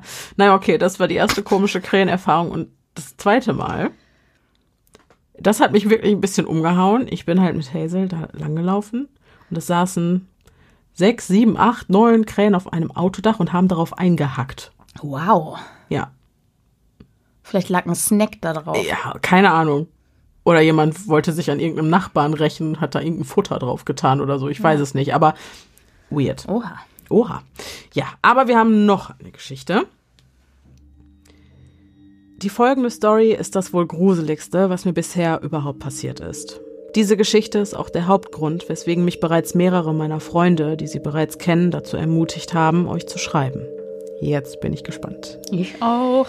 Die Geschichte trägt den Titel Was können Katzen wirklich? Wir hatten auch letzte Folge Creepy Cats. Ja, ich bin gespannt, was dann jetzt, also was, was, Was da jetzt kommt. wieder kommt, ja. Kennt ihr das, wenn ihr Räume habt, in denen ihr euch einfach unwohl fühlt? Ich bin bestimmt niemand, der auf Feng Shui achtet, aber manchmal merkt man einfach, dass irgendetwas gerade nicht passt. Ich erkläre euch kurz zum besseren Verständnis das Wohnzimmer bzw. Haus meiner Eltern. Mein Elternhaus ist recht groß. Zum damaligen Zeitpunkt, als die Geschichte passiert ist, lebten drei Familien in dem Haus. Es befindet sich in einem kleinen Dorf mit einer längeren Einfahrt, gesäumt von einigen Bäumen. Damals gab es noch keine direkt angrenzenden Nachbarn. Im Erdgeschoss des alten Fachwerkhauses lebten meine Großeltern und im neueren Anbau meine Schwester mit ihrem Freund. Meine Eltern und ich bewohnten die erste und zweite Etage. Im unteren Teil der Wohnung befinden sich Küche, Esszimmer und Bad. Aus dem Esszimmer führt eine Treppe direkt nach oben in das Wohnzimmer. Sitzt man also auf dem Sofa, hat man den Treppenaufgang direkt im Rücken. Ich fand das schon immer unangenehm, habe mir aber damals noch nichts weiter dabei gedacht. An dem Abend meiner Story war ich alleine auf dem kompletten Grundstück. Ich war damals wohl um die 13 oder 14 Jahre alt. Ich saß im Wohnzimmer meiner Eltern und schaute fern. Eine meiner beiden Katzen, Maxi, leistete mir lieberweise Gesellschaft. Plötzlich aber stand Maxi auf, lief in die gegenüberliegende Zimmerecke und starrte stur auf die leere Wand zwischen zwei Schränken. Ich rief sie mehrfach, aber sie war wie gebannt. Es sah aus, als ob sie irgendetwas mit ihrem Blick fixieren würde, bis sie sich wieder regte. Ihr Nackenfell und ihr Schwanz wurden ganz buschig, so wie es bei Katzen üblich ist, wenn sie sich erschrecken, und ihr Blick glitt die Wand entlang zur Decke, weiter zu mir und dann in die Ecke hinter bzw. über mir. Maxi machte einen Satz, sprang auf meinen Schoß und knurrte und fauchte die Zimmerdecke an, genau über dem Treppenaufgang. Ich hatte so ein Verhalten noch nie vorher bei ihr erlebt. Sie ließ sich auch mit nichts beruhigen. Ich war völlig fertig und traute mich nicht, über das Geländer nach unten zu schauen. Ich griff mein Handy und rief weinend meine Schwester an. Sie war zum Glück bereits auf dem Heimweg. Bis sie eingetroffen war, bewegten weder ich noch Maxi uns vom Fleck. Seit diesem Moment kann ich in dieser Wohnung nicht mehr alleine bleiben. Ich bin mittlerweile eine erwachsene Frau und dieser Abend liegt gute 18 Jahre zurück, aber noch heute bekomme ich Gänsehaut. Ich habe meinen Eltern damals von dem Vorfall erzählt. Sie glaubten mir und hatten Verständnis dafür, dass ich Angst hatte, alleine zu bleiben. Das wirklich Gruselige ist aber, dass die Katze Maxi von damals längst tot ist und meine Eltern zwei andere Katzen haben. Beide der neuen Katzen haben bereits sowohl im Beisein meiner Eltern als auch meiner Mutter mit Freundin ein ähnliches Verhalten mit genau der gleichen Zimmerecke gezeigt. What the fuck is wrong with the Ecke? Das ist geil. Als Anmerkung. Ich weiß, dass diese Etage ein alter, ausgebauter Dachboden ist, aber soweit ich herausfinden konnte, durch Gespräche mit älteren Nachbarn, ist auch niemand in diesem Haus verstorben. Mittlerweile sieht meine Mutter die Geschehnisse gelassen. Sie sagt, sie wohnt nun schon lange da. Wolle der Geist ihr etwas Böses, hätte er tausend Gelegenheiten gehabt, dies zu tun. Ein entspannter Umgang damit, aber irgendwie auch wahr. Ist ja Das, so. das sage ich mir auch mal, wenn ich Angst habe. Denke ich mir, selbst wenn da was ist, bedeutet das ja nicht, dass es dir was Böses will. Ist auch so. So. Ähm, ist ja auch der Umgang unserer Nina damit, ne? Genau, Immer erstmal spüren, genau. Ist es was ist Böses es was Böses oder nicht. oder darf es koexistieren? ja, genau. Aber ich kann verstehen trotzdem, dass du Angst hast. Und ich kann auch verstehen, dass du nicht mehr alleine dort sein willst. Und äh, das ist tatsächlich auch ein Unterschied zu den anderen Katzengeschichten. Weil, was, was ich sonst immer erlebe in den Creepy Cats Momenten, ist Katzen, die starren und Katzen, die ähm, eben irgendwie fixiert sind auf einen Punkt. Dadurch Aber Fauch. die fauchen und knurren und auch so eine Beschützerposition einnehmen, wie Hazel da letztens äh, sich auf deinen Brustkorb gesetzt hat, als da irgendwie auch äh, Reste von irgendwelchen Energien waren. Ähm, so, ne? Also ihr wisst, wie wir das meinen. Äh, jedenfalls ist das äh, da insofern schon ein Unterschied zu den sonstigen Verhaltensweisen, die ich von Katzen so kenne, die auch gruselig sind, gerade weil sie so defensiv geworden ist. Ne? Ja. Und auch äh, offensichtlich eine Bedrohung gespürt hat. Sonst äh, hätte sie ja nicht äh, sich aufgebauscht. Ja, das stimmt. Es gibt noch zwei weitere Geschichten von Anne. Nummer vier trägt den Titel Zufälle gibt's. Nach den Erzählungen meiner Oma interessierte ich mich sehr für das siebte Buch Mose, von dem sie immer sprach. Nach ihrer Erzählung enthält es Beschwörungen, Zauberformeln und so weiter. Wie wahrscheinlich jeder Teenager war ich sehr von solchen Dingen angetan. Ich hatte immer insgeheim gehofft, dieses Buch irgendwo zu entdecken. Damals gab es noch kein wirkliches Online-Shopping auf großen Plattformen. Ich schaute also in jedem Buchladen oder Katalog, was die Esoterik-Ecke so zu bieten hatte. Erfolgreich war ich aber nie. Jetzt will ich das Buch haben. Ein paar Jahre später hatte ich ein Vorstellungsgespräch im hunderte Kilometer entfernten Ulm. Um mir die Zeit bis zu dem Termin zu vertreiben, ging ich in den dortigen riesigen Buchhandel. Die Zeiten der ESO-Schiene hatte ich da schon hinter mir gelassen. Ich habe in ein paar Büchern geschmökert und lief nur noch durch die Regale. Dabei ließ ich meinen Zeigefinger, ohne hinzusehen, über die Buchrücken flappen. Mitten im Regal blieb ich stehen und schaute auf das Buch, auf dem mein Finger stehen geblieben war. Total klischeemäßig war es ein kleines, in schwarz gebundenes Buch. Das siebte Buch Mose. Mein Herz schlug direkt höher, doch eher vor Schreck als vor Freude. Dennoch nahm ich es in die Hand, setzte mich in die Leseecke und begann etwas darin zu blättern. Es enthielt tatsächlich Beschreibungen zur Beschwörung von Dämonen und dergleichen. Ich überlegte kurz hin und her, ob ich es kaufen sollte, wo es mich doch gefunden zu haben schien, entschied mich aber dafür, es wieder zurück ins Regal zu stellen. Heute glaube ich fast ein bisschen, dass das ein Moment war, in dem ich mich entscheiden musste. Mit dem Nichtkauf des Buches habe ich mich entschieden und ich bereute es seither keine Sekunde. Mittlerweile kann man es wohl auf der großen Shoppingseite mit A bestellen, aber ich habe kein Verlangen mehr danach. Ich weiß ja nicht, ob ihr Lust oder Interesse daran habt. Auf jeden Fall. Denis schon, ist schon gekauft. ist schon fast gekauft. Also nachdem ich hier fertig gelesen habe, muss ich mal kurz wohin.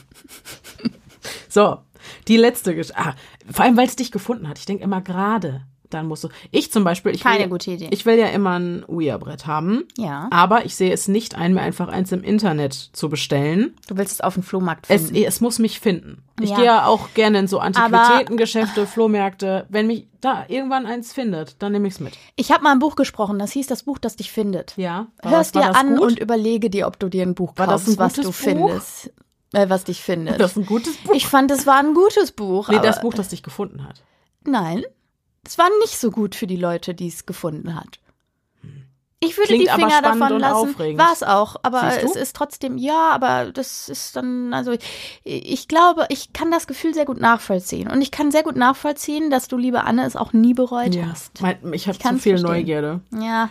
Neugierde ist bei mir größer als das Bedürfnis nach ist ja, Unversehrtheit. ja, aber die Frage ist ja trotzdem, wenn du, das kommt ja auf das Gefühl an, wenn du in dem Buchladen gewesen wärst und du hättest ein scheiß Gefühl gehabt dabei, dann hättest du es auch Doch. nicht gekauft. Gerade da. Doch. Nein, aber dann ist doch das Gefühl so, das ist doch die Frage. Das Gefühl könnte doch so stark sein, dass du es nicht kaufst, verstehst du? Und dann lässt du es halt liegen. Das ist ja die Frage, was dein Gefühl dir sagt. Und wenn du übermannt wirst von Nein, dann kaufst du es auch nicht. Weil dann, wirst, dann wird kein Ja dagegen stehen, Aber was das mein, über, da sagt mein übertünchen kann. Ratio, ja, was ist das jetzt? Guck mal, du willst dieses Buch seit Ewigkeiten haben, jetzt findet es dich hier und warum willst du es jetzt nicht mitnehmen? Ja, das ist ja das Gefühl. Sie sagt ja, sie hat ja, ja, das ein- ist dann ein Herz über, das ist eine Herz über Kopf Entscheidung. Genau, ja, Aber ich genau. glaube, bei mir wäre Kopf über Herz. Ich würde mir denken, was ein Quatsch, jetzt hol dieses, nimm dieses Buch mit, was soll denn passieren? Ja, weiß ich nicht. Würde ich so in Frage stellen. Vielleicht finden wir es raus, wenn mich irgendwann ein äh, Ouija So. ah, so. Geschichte Nummer 5. Ist nicht böse gemeint. Einige Jahre nach den ganzen Vorkommnissen, ich wohnte bereits in der Nähe von Stuttgart, 500 Kilometer von zu Hause entfernt, saß ich bei einem guten Freund im Haus und trank mit seiner neuen Bekanntschaft Kaffee. Sie und ich hatten uns bereits ein paar Stunden sehr nett über alles Mögliche unterhalten. Auch als mein Kumpel dann außer Haus war, blieb ich noch, um etwas länger mit ihr zu quatschen. Auf einmal wurde sie ernster und sagte, Du, das ist jetzt nicht böse gemeint, aber ich muss dich das fragen. Du bist eine Hexe, oder? Sie sah wohl meinen verwirrten Gesichtsausdruck und sagte weiter, ich meine, du fühlst doch Dinge, die du dir nicht erklären kannst, richtig? Ich war tatsächlich verwundert über ihre Wortwahl. Zumal wir uns über wirklich nichts dergleichen, was irgendwie Zusammenhang damit haben könnte, unterhalten haben. Ich würde mich selbst nie als Hexe bezeichnen, schon allein, weil ich damit aktiv wirklich nichts am Hut habe. Ich habe ihr aber unter anderem die oben aufgeführte Geschichte mit der Katze erzählt und welche Gefühle ich dabei noch immer habe. Sie hörte aufmerksam zu und sagte abschließend noch zu mir, dass sie es tatsächlich für das Beste hält, wenn ich nicht allein in der Wohnung meiner Eltern bleibe, weil es dort offensichtlich wirklich etwas gibt, das mir nicht positiv gesinnt ist. That's it. So, ihr Lieben, es ist eine ganz schön lange Mail geworden. Tatsächlich hätte ich noch ein bis zwei Sachen mehr zu erzählen, aber meine Finger glühen bereits vom Tippen. Vielleicht könnt ihr etwas damit anfangen. Ich freue mich auf viele weitere Folgen von euch. Ihr seid wirklich klasse. Liebe geht raus und bleibt sicher. Anne. Ich musste mich gerade noch mal rückversichern. Ja? Aber es ist schon wieder die nächste Hexengeschichte. Ja, das stimmt. Das und ist es ist nicht auch- dieselbe Mail. Es waren jetzt viele Geschichten und ich musste jetzt noch mal ganz kurz gucken, weil ich dachte, nee, es ist, das war jetzt bei Anne noch gar kein Thema. Nee. Es ist wieder die nächste Hexengeschichte. Ja. Es ist also jetzt fast in jeder Geschichte momentan. Liebe gefühlt. geht raus an die Brüder und Schwestern. Späßchen. Ja, ja. Finde ich krass einfach, dass Ja. ich das so, ja, das ist abgefahren. Verrückt, ne? richtig abgefahren. Ja. Crazy, crazy. Ja, vielen Dank alle, auch wenn ich hoffe, deine Finger haben sich er, erholt. Nach Und zwei Jahren Nach bestimmt. zwei Jahren bestimmt. Also wenn du noch mal Lust hast, uns die übrigen Geschichten Ja. zu erzählen, dann immer gerne her damit. Voll. In zwei Jahren lesen wir die dann auch vor. Genau, in zwei Jahren geht's dann weiter. So, als nächstes haben wir noch Geschichten von Katrin. Und Katrin schreibt das folgende. Liebe Denise, liebe Pia, erstmal danke für euren krassen Podcast. Ihr glaubt gar nicht, wie oft ich mich schon richtig gegruselt habe. Die Folge vom Slenderman hat mich tagelang nicht schlafen lassen. I feel you. Ich würde gerne meine Story zu Creep Me Out beitragen, aber sie ist nicht gruselig, sondern eher schön, wie ich finde. Als mein Opa 1998 gestorben ist, haben meine zwei Cousinen und ich an den Wochenenden bei meiner Oma geschlafen. Manchmal abwechselnd, manchmal auch gemeinsam, damit sie nicht so allein ist. Meine Oma wohnte in ihrem alten Elternhaus, ein kleines Bauernhaus, in dem sie schon aufgewachsen war, mit großem Garten, fast alleinstehend und mit nur einer Laterne an der Straße. Die blaue Pforte zum Grundstück stand immer offen, denn Gäste waren immer herzlich willkommen, und Opa sagte mal zu mir, niemand soll sich ausgesperrt fühlen, darum bleibt die Pforte immer offen. Der Weg zum Haus war so circa 50 Meter, vielleicht auch etwas mehr. Ich rieche noch heute die Rosen, die im Sommer so herrlich dufteten, wenn man zum Haus gelaufen ist. Die Eingangstür zum Haus hat oft geklemmt und gequietscht, wenn man sie geöffnet hat, und man musste schon Kraft aufwenden, um sie zu öffnen. Circa sechs Monate nachdem Opa gestorben war, haben wir zu dritt bei Oma geschlafen. Wir saßen im Wohnzimmer und haben TV geschaut. Plötzlich haben wir die Eingangstür gehört und dachten erst, einer unserer Eltern kommt nochmal vorbei, denn sie wohnten alle nicht weit entfernt. Aber im Flur war niemand, obwohl das Licht brannte. Die Tür stand weit offen. Wir sind alle zur Tür und haben auf den Garten geschaut.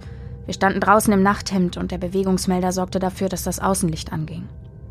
Das Außenlicht befand sich an der Hausecke, kann also nicht durch uns ausgelöst worden sein, weil wir bei der Eingangstür standen. Dann ging ganz langsam die blaue Pforte zum Grundstück zu, und Oma meinte, das war Opa, der hat nur geschaut, ob es uns gut geht und hat sich verabschiedet. Endgültig. Ihr standen die Tränen in den Augen. Damals wusste ich nicht genau, was sie damit sagen wollte. Heute aber weiß ich es. Als ich 2004 mit der Ausbildung angefangen habe, musste ich mir aufgrund der Entfernung eine eigene kleine Wohnung nehmen. In meiner ersten Woche allein in einer fremden Stadt und in der neuen Wohnung kam ich nach der Arbeit nach Hause und habe mich auf die Couch gelegt, weil ich etwas Kopfschmerzen hatte. Ich bin schnell eingeschlafen. Irgendwann spürte ich eine Hand auf meiner Schulter, die mich sanft streichelte, und jemand hat mir einen Kuss auf den Kopf gegeben, wodurch ich aufgewacht bin. Ich öffnete die Augen und sah schemenhaft meinen Opa aus meinem Wohnzimmer gehen. Er hatte den Hut auf, den er immer im Garten getragen hatte, drehte sich noch einmal um, lächelte und sagte: Allet gaut, min Mucking. Ich hef die Leib. Opa hat immer Plattdeutsch gesprochen. Sorry an der Stelle, falls es nicht akkurat war. Dann ist er gegangen. Ich bin von der Couch hoch und sofort zur Wohnungstür, die natürlich abgeschlossen war, in der Hoffnung, ihn nochmal zu sehen, aber er war weg. Leider hat er mich auf diese Weise nie wieder besucht, aber immer wenn ich einen Hasen in der Natur hoppeln sehe, weiß ich, dass er es ist und schaut, ob es mir gut geht. Denn mein Opa hieß Hase mit Nachnamen. Ich hoffe, der Text ist nicht zu lang. Macht weiter so, ihr seid echt klasse. Ganz viel Liebe an euch und eure Follower, denn Liebe können wir zurzeit alle gut gebrauchen. Bleibt gesund und passt auf euch auf. Liebe Grüße, Katrin. Wir hatten auch schon mal ähm, ein verstorbenes Großelternteil, das in äh, der Form eines Hasen ja. in Erscheinung getreten ist. Ne? Es sind natürlich auch sehr niedliche Tiere, mhm. die auch sehr unbedrohlich sind und ja. die was, was. Stehen die nicht auch irgendwie für Leben? Jetzt so im Christentum. wegen Ostern, nicht. you know. Ach so, und das könnte wieder sein. und Auferstehung. Und ich bin so. sehr, sehr schlecht in diesen Glaubensfragen. Ja, ich glaube, dass irgendwie so was war da. Hm? Ich fand es jedenfalls tatsächlich sehr schön und ähm, finde auch spannend, dass es wieder so, also ich meine, du würdest ja normalerweise, wenn du in irgendeiner Weise mit irgendwem konfrontiert bist, den es eigentlich nicht mehr gibt auf dieser Erde, mhm hast du ja erstmal vielleicht ein Schreckgefühl oder so. Und mhm. was du hier ganz klar spürst, ist, dass Katrin das zu keinem Zeitpunkt hatte. Ja. Und dass sie sofort auch ihren Opa erkannt hat. Übrigens muss ich da so eine Parallele ziehen. Ähm, ich finde das so, so sweet irgendwie. Das ist so ein Common Sense, dass Opas Hüte im Garten tragen. Ich hatte auch, ich, mein Opa hat auch immer so eine Baskenkappe getragen mhm. im, im Garten, immer. Also ich sehe den auch immer noch in Unterhemd und Korthose mhm. und mit dieser Baskenkappe auf, mhm. auf dem Dings. Also so eine Golferkappe war das. So, mhm. eine, so eine Golferkappe, halt, ja. Ja, ja. Genau. ja gut.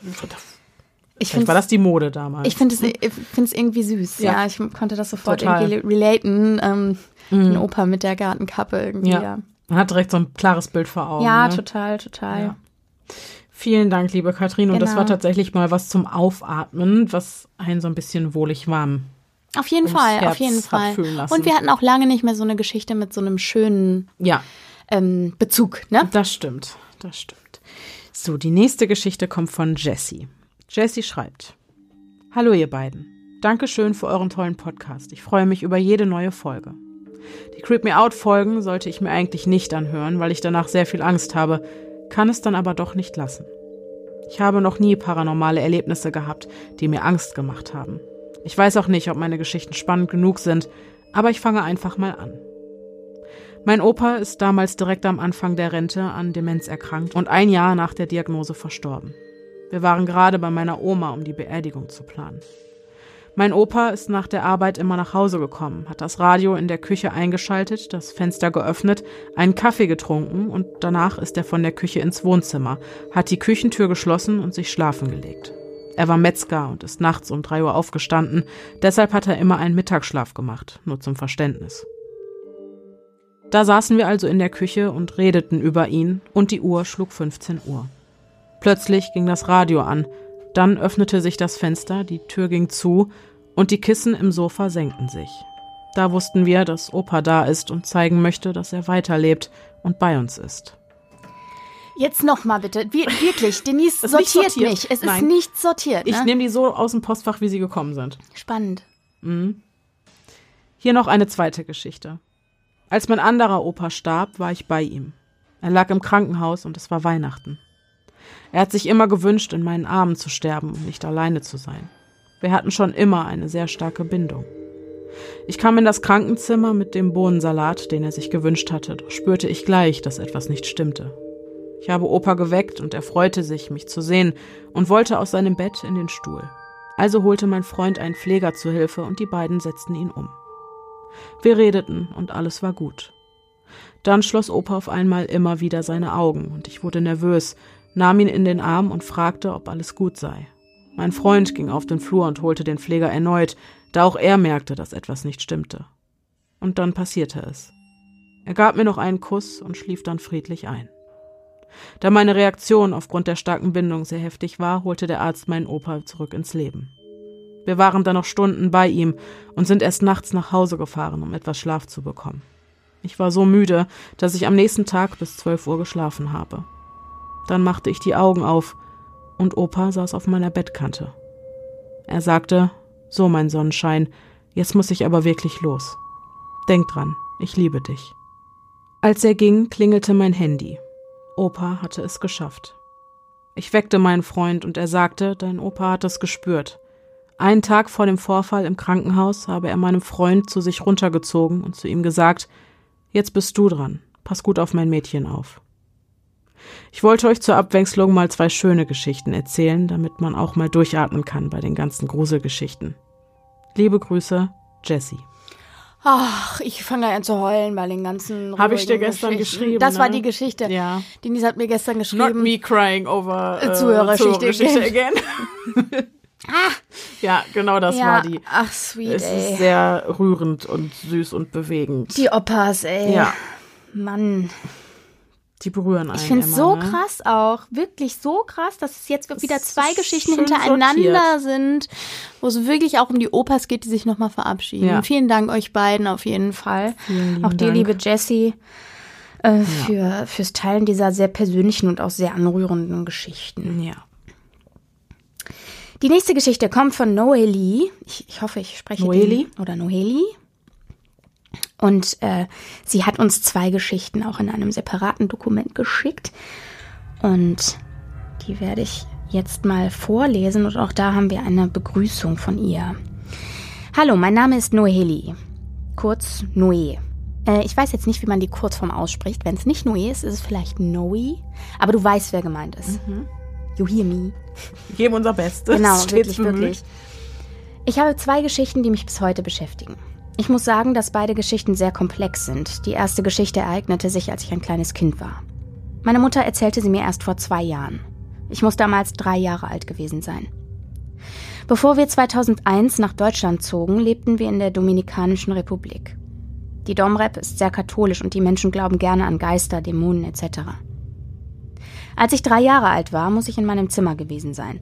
Eine weit entfernte Verwandte, die Tante meiner Großcousine, lag im Krankenhaus. Eines Tages lief ich ins Wohnzimmer, wo viele Familienmitglieder saßen. Ich rannte hin und rief nur, Shari ist tot. Meine Verwandten, die im Wohnzimmer saßen, meinten nur, ach Noeli, nein, sie ist im Krankenhaus, sie ist nicht tot.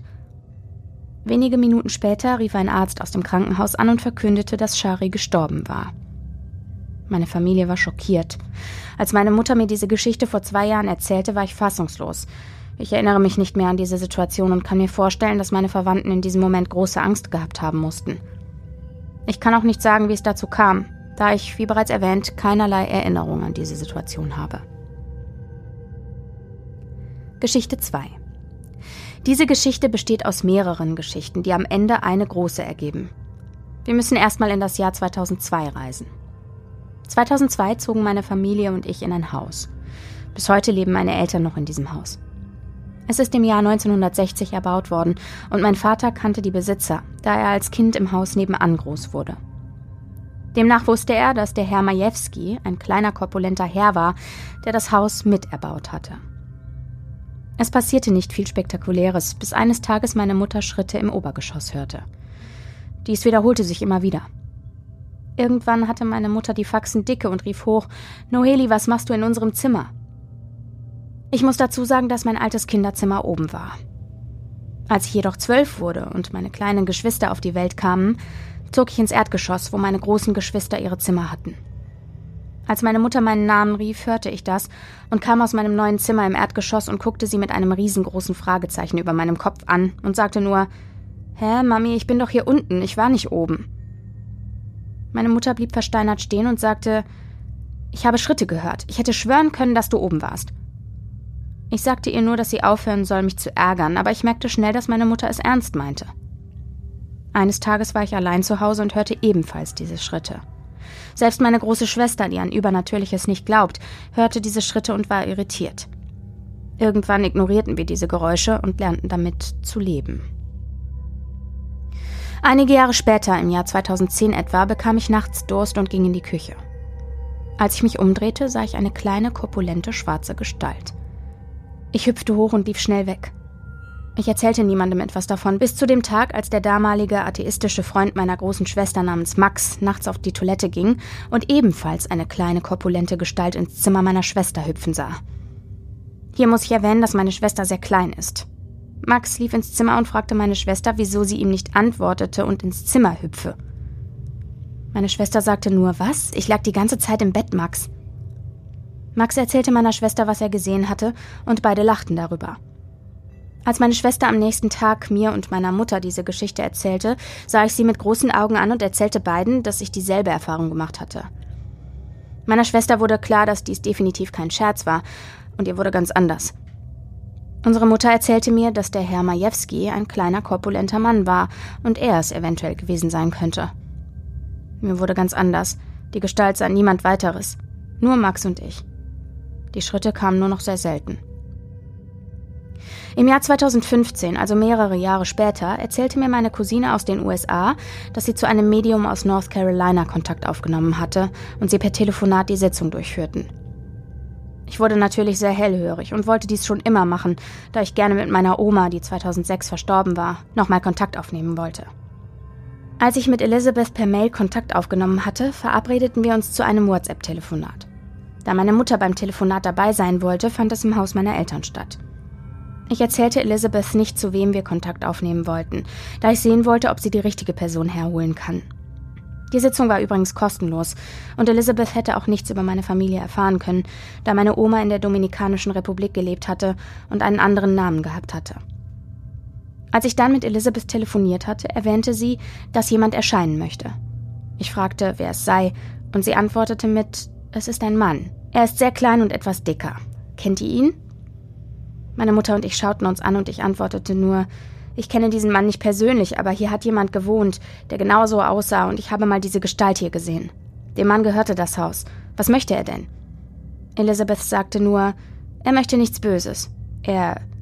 er ist jetzt aber weg. Ich hatte Tränen in den Augen. Danach haben wir nie wieder Schritte gehört und die Gestalt habe ich auch nie wieder gesehen.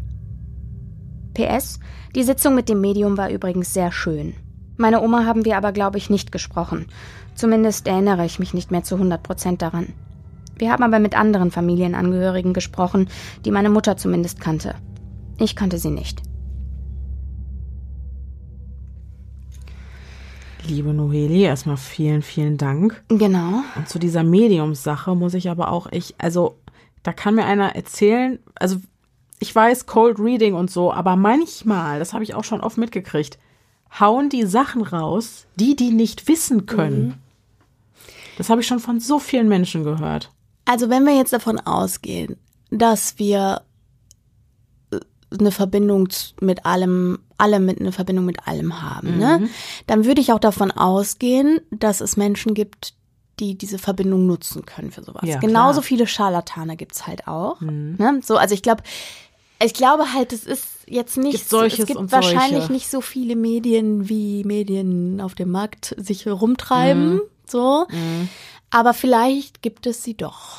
Ich glaube, es sind oft, also wenn dann, also wenn da wirklich so einschlägige Sachen gesagt wurden oder erlebt wurden in Zusammenhang mit einem Medium, waren das tatsächlich meistens Medien, die das gar nicht so zum Verkauf angeboten haben, sondern eher durch Bekanntenkreise, wo das dann irgendwie mal, wo man mal zusammenkam und dann aber auch ohne das Geld und so geflossen ist. Ich glaube, also es macht ja hier ähnlich eben gewesen, genau ne? ähnlich macht's wie da.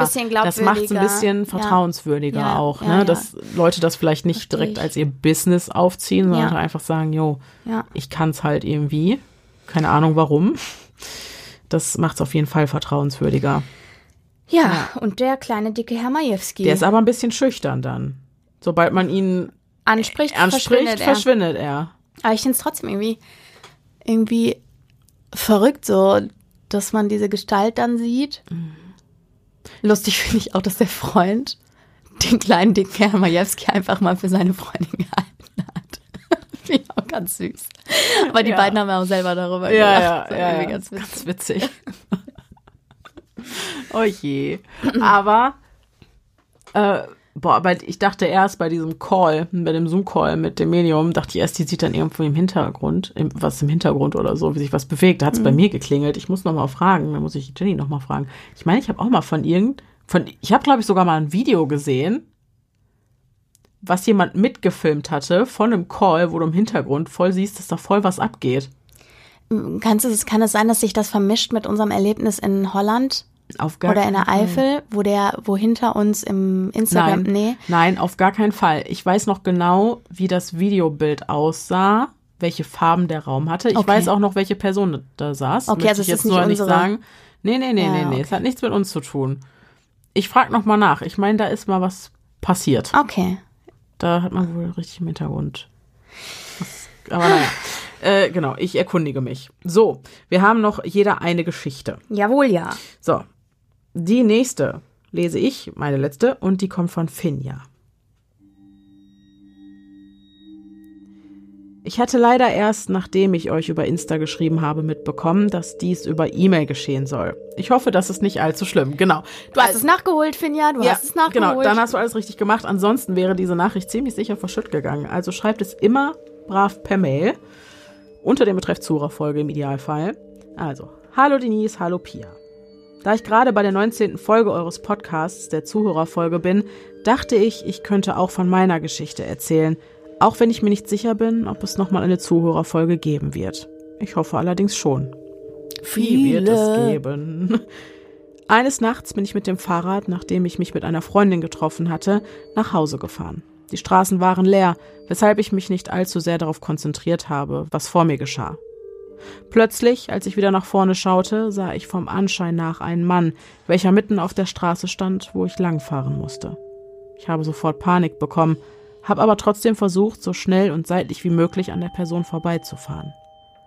Je näher ich ihm kam, desto mehr wandte er sich in meine Richtung, weshalb ich versuchte, noch schneller zu fahren. Als ich nun mit ihm auf der gleichen Höhe war, war er nur noch wenige Zentimeter von mir entfernt, dennoch schaffte ich es, an ihm vorbeizukommen. Kurz darauf musste ich auch schon in die Straße abbiegen, in der unser Haus stand. Ich habe mich nicht getraut, nochmal nach hinten zu schauen, deshalb weiß ich nicht, ob und wenn wie weit mich der Mann verfolgt hat. Ich konnte ihn, da es sehr dunkel war, nicht genauer erkennen, trotzdem bin ich mir relativ sicher, dass es ein Mann war. Als ich zu Hause angekommen bin, warf ich mein Fahrrad sofort beiseite und schloss die Tür so schnell auf wie möglich. Ich habe sofort meinen Eltern von dieser Situation erzählt, dennoch kommt es mir rückblickend deutlich gruseliger vor als in dem Moment. Zum Schluss möchte ich mich noch für euren Podcast bedanken. Es ist der erste Podcast, mit dem ich mich je befasst habe und ich hoffe, dass er noch lange weitergeht. Liebe Grüße, Finja ein Schreckmoment im All, also Alltagshorror. Das kann ich auch echt verstehen, wenn ja. du dann so dich auf eine Person konzentrierst und es ist echt schon dunkel und so und es ist irgendwie eh keine gute Situation. Ich glaube ja. Ne? Warum stehen immer einfach? Leute müssen aufhören, das einfach irgendwo zu stehen. Macht irgendwer ah. macht Sachen, dann ist alles in okay. Aber okay. nicht stehen und starren. Nicht, nicht stehen cool. und starren, das ist immer unheimlich. Ist dann cool. kriegen Leute Angst vor euch. Ja, ja, ist so. so. Ja, aber gut, dass du schnell und sicher nach Hause gekommen bist, liebe Finja. Genau, was auch immer. Also vielleicht wollte er auch nur guten Abend sagen oder was auch stand, immer. Ja. Oder, ja. Ne? Man weiß, Man es, weiß nicht, nicht, aber genau. Mir gibt sowas auch immer ein ungutes Gefühl. Genau, ich beobachte mein Umfeld auch sehr ein schwieriges genau, Gefühl. wenn ich im Dunkeln ja.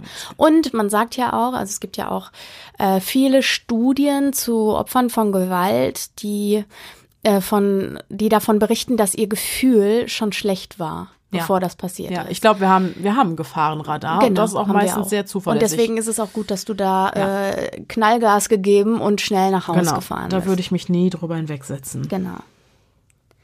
So, die nächste Folge. Äh, die nächste Herzlich willkommen. Hier hängt noch eine Folge. Folge dran. Oh boy. Äh, die nächste Geschichte kommt von Leon und dazu möchte ich sagen, dass es mich ganz besonders freut, dass wir heute gleich zwei Vertreter unserer männlichen Hörerherzchen mhm. dabei hatten.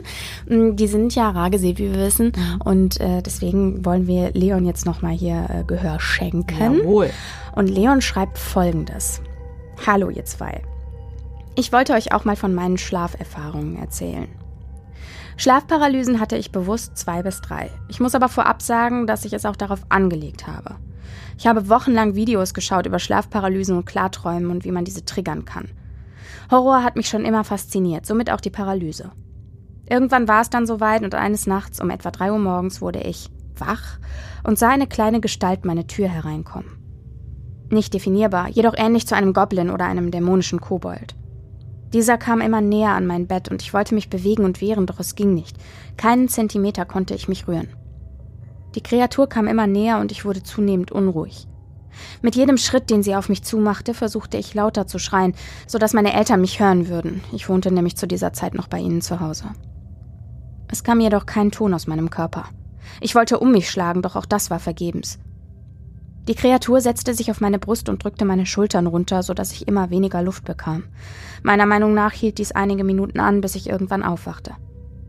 Als ich dann wach war, fühlte ich mich einfach nur ausgelaugt, alleingelassen und fertig. Andererseits war mir aber auch bewusst, was das gerade gewesen war, und ich habe mich trotz allem irgendwie auch darüber gefreut, es erlebt zu haben. Dazu, der Film The Nightmare auf Netflix ist definitiv der beste Film darüber, meiner Meinung nach.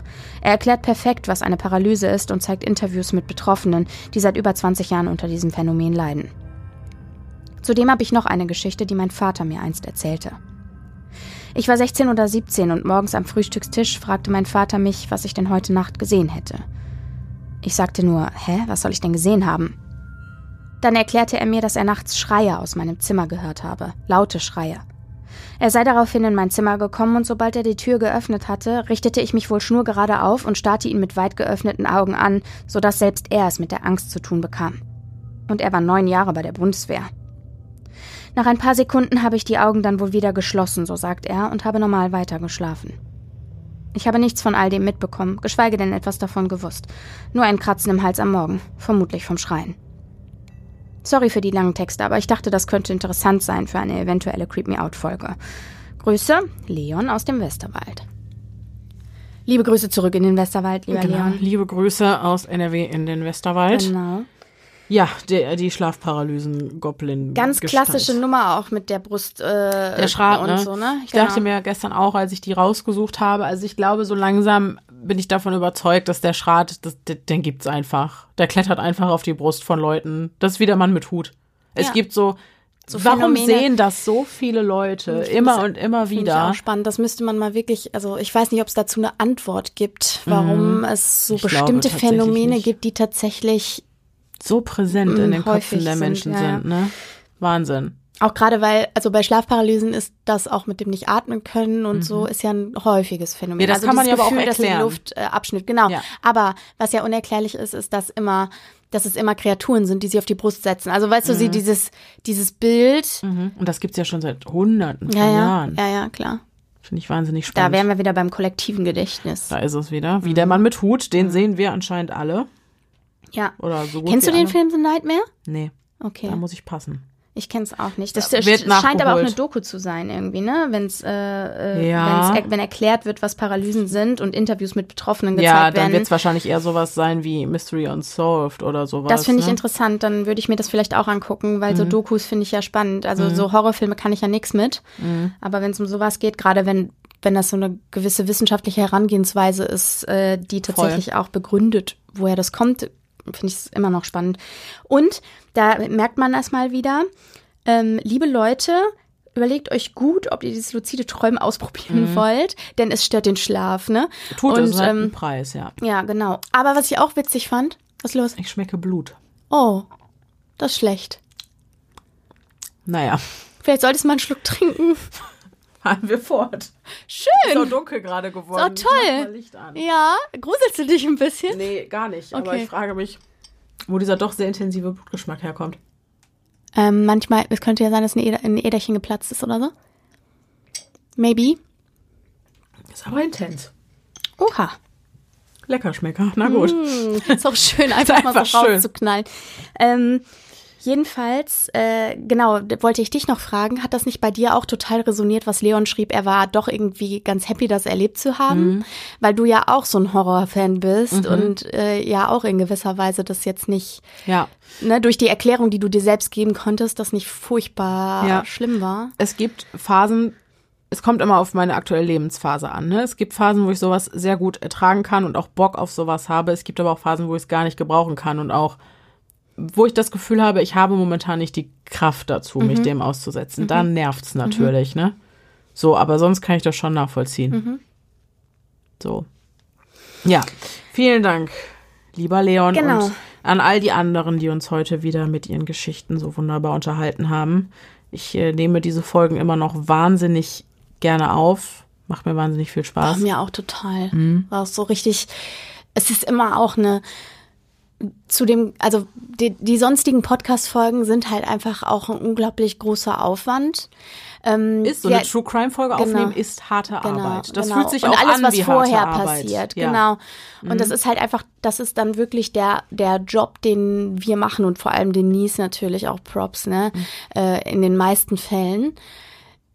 Aber diese Zuhörergeschichten sind immer so ein kleiner Durchatmer, weil das kommt von euch und wir dürfen das mit unseren Hörern Mhm. und Hörerinnen teilen. Ähm, in eurem Auftrag sozusagen Ja, und und für dürfen uns ist auch Geschichten super nutzen. spannend. Total. So, Und es ist immer auch für uns unterhaltsam, weil wir kennen sie nicht. Genau. Wir können selber uns total gruseln und äh, wir haben eben äh, hinten raus den, den Bearbeitungsaufwand und dürfen uns trotzdem einfach auch gegenseitig zurücklehnen, wenn die jeweils andere äh, spricht. Ne? Ja, genau. Und das also ist echt schön. Für uns genauso ein Hörerlebnis und ich glaube genauso ein Spaß wie für euch. Genau. Deswegen auch Schon in ein, der Produktion einfach. Ja, ne? schon Ja. auch ein Format, was ich nicht missen Nee, wollen auf gar keinen würde. Fall. Das auch zu der Frage, äh, ob noch viele Hörergeschichten kommen. Auf jeden ja, Fall. Ja, ich habe ja. da, ich habe da damals schon immer, bevor ich den Podcast hatte, hatte ich an solchen Berichten wahnsinnig viel Spaß. Und das hat sich bis heute nicht geändert, auch wenn ich sehr, sehr, sehr abgebrüht bin. Aber manchmal gruseln wir uns ja auch noch. So. So, und damit wir auch immer schön neues Futter haben für diese Folgen, von denen wir noch sogar ganz viele produzieren wollen, äh, könnt ihr uns fleißig weiter eure Einsendungen schicken. Bitte, bitte, bitte, bitte per E-Mail an podcast.stimmimkopf at gmail.com unter dem Betreff Zuhörerfolge, weil im äh, Instagram-Postfach, da ist so viel Chaos und so viel los und so viel Fluktuation. Ihr verschwindet da nach ein paar Tagen im Nirvana und dann finde ich die Nachrichten nie wieder. Also, ähm, genau, seid so gut und schickt die per Mail. Dann könnt ihr auch sicher sein, dass ihr mehr eher spät als früh, aber dass ihr früher, früher oder später ähm, auch drankommt. Genau. So.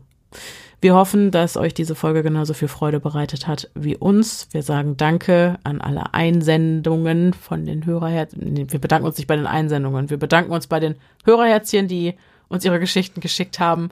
Und wir hoffen, dass wir uns beim nächsten Mal wiederhören. Bis dahin, bleibt sicher. Es ist gefährlich da draußen.